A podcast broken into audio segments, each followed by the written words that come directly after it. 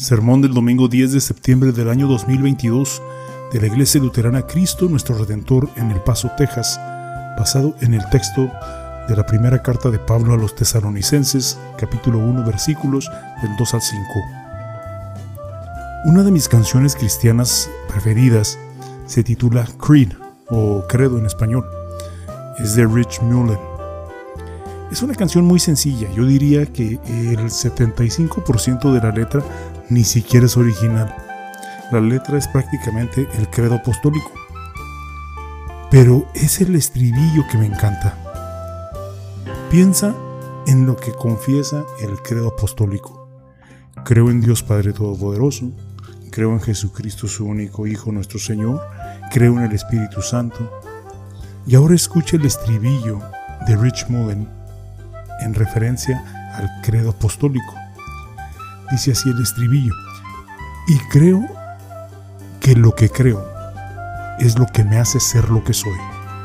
No es obra mía, sino que Él ha obrado en mí. Es la verdad de Dios y no la invención de ningún hombre.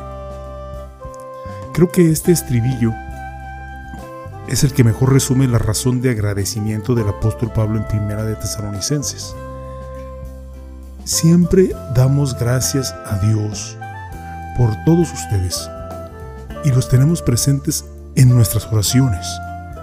Constantemente los recordamos delante de nuestro Dios y Padre por sus actos de fe, por su trabajo, que es fruto de su amor, y por su sufrida esperanza en nuestro Señor Jesucristo. Hermanos amados de Dios, sabemos que Él los ha escogido pues nuestro Evangelio no llegó a ustedes solamente en palabras, sino también en poder, en el Espíritu Santo y con plena convicción. El poder y el propósito de estas palabras no es poner a los tesalonicenses en un pedestal porque eran unos creyentes increíbles. El poder y el propósito de estas palabras es poner el Evangelio de Jesucristo en un pedestal porque lo que creemos según ese, Evangelio es lo que nos hace ser lo que somos. No lo hemos hecho nosotros. Él lo ha hecho en nosotros. Es la verdad misma de Dios y no la invención de ningún hombre. Centrémonos en primer lugar en el versículo 4. Hermanos amados de Dios, sabemos que Él los ha escogido. Él los ha escogido. Para ser hijos de Dios, Dios te eligió, tú no lo elegiste a Él. Fue puramente por su gracia a través de la fe en Cristo. No había nada en ti que lo atrajera a ti. No había nada en tu naturaleza, nada de tus obras y nada en tu vida que de alguna manera le señalara a Dios, tienes que elegir a esta persona como tuya. No, perteneces a Dios únicamente por su gracia, porque te adquirió con su sangre derramada en la cruz y te adoptó como suyo mediante las aguas salvadoras del bautismo. Eres de Dios porque Él te hizo suyo, Él te salvó, Él te redimió. Fue su iniciativa, no la tuya. Fue obra suya, no tuya. Fue su amor, no tu amor. Veamos ahora el versículo 5. Nuestro Evangelio no llegó a ustedes solamente en palabras, sino también en poder, en el Espíritu Santo y con plena convicción. No pases por alto tampoco aquí el énfasis. Lo que los tesalonicenses creían y lo que tú crees en Cristo no vino de nosotros mismos, todo vino de Dios. Lo que tú crees vino a través de palabras. Y las palabras importan como dice Romanos 10, 17, así que la fe proviene del oír y el oír proviene de la palabra de Dios. No llegaste a ser creyente por un típico mensaje de amor o un típico mensaje de perdón, no. El Evangelio que se te proclamó tiene esto como mensaje central. Pero ahora, aparte de la ley, se ha manifestado la justicia de Dios y de ello dan testimonio la ley y los profetas.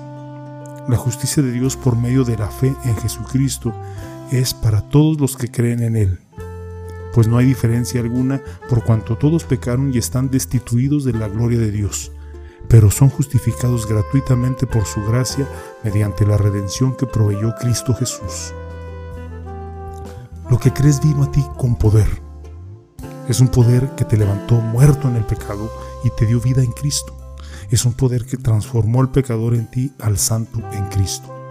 Es un poder que cambió tu perspectiva de la vida, sabiendo que todo aquí es temporal, pero la vida a través de Cristo es eterna. Es un poder que te llama a no vivir más para ti, para ti mismo, sino para aquel que murió por ti y que resucitó de entre los muertos. Lo que crees vino por medio del Espíritu Santo. Tu fe en Cristo como tu Salvador no puede ser explicada sin la obra del Espíritu Santo. Nadie puede llamar Señor a Jesús si no es por el Espíritu Santo. Alabado sea el Señor porque Él nos salvó y no por obras de justicia que nosotros hubiéramos hecho, sino por su misericordia, por el lavamiento de la regeneración y por la renovación en el Espíritu Santo, el cual derramó en nosotros abundantemente por Jesucristo nuestro Salvador, para que al ser justificados por su gracia viniéramos a ser herederos conforme a la esperanza de la vida eterna. Lo que crees viene unido también a una profunda convicción Así es como y por qué Pablo pudo decir en Romanos, también nos regocijamos en los sufrimientos, porque sabemos que los sufrimientos producen resistencia. La resistencia produce un carácter aprobado y el carácter aprobado produce esperanza. Y esta esperanza no nos defrauda porque Dios ha derramado su amor en nuestro corazón por el Espíritu Santo que nos ha dado todo el versículo 4 y todo el versículo 5 en Primera de Tesalonicenses encierra la razón que tanto los tesalonicenses y tú creen lo que creen. Esto es lo que te hace ser quien eres. Tú no lo hiciste, Dios lo hizo en ti. Es la verdad misma de Dios y no la invención de ningún hombre. Y gracias a Dios que es así. La razón para recordar lo que crees y por qué lo crees es para asegurarte de que como no ha provenido de ti, sino de Dios, puedes creer lo que crees, confiar en lo que crees, apegarte a lo que crees y vivir lo que crees con absoluta confianza. También es la razón para, para permanecer fiel y firme en la fe, incluso en medio de las pruebas, problemas y tribulaciones que enfrentas a diario. Pablo se refirió a la obra de los tesalonicenses producida por la fe su labor impulsada por el amor y su resistencia inspirada por la esperanza para animarte con lo mismo que animó a los tesalonicenses, quienes por cierto enfrentaron horrendas pruebas, problemas y tribulaciones.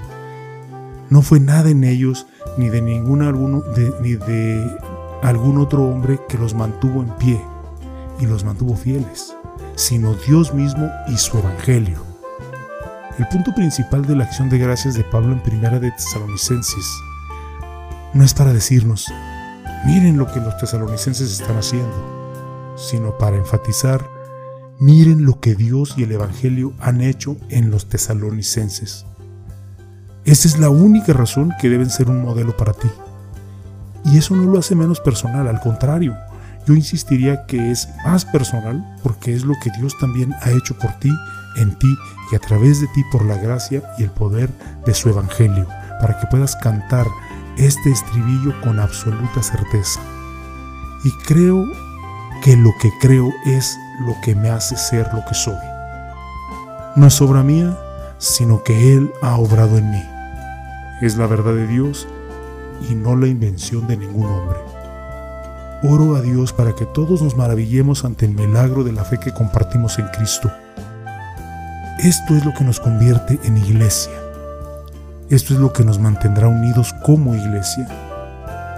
Que estemos siempre agradecidos por esa fe y que nunca la dejemos de apreciar porque es un don de Dios. Amén. Y que la paz de Dios que sobrepasa todo entendimiento guarde sus pensamientos y sus corazones en Cristo Jesús. Amén.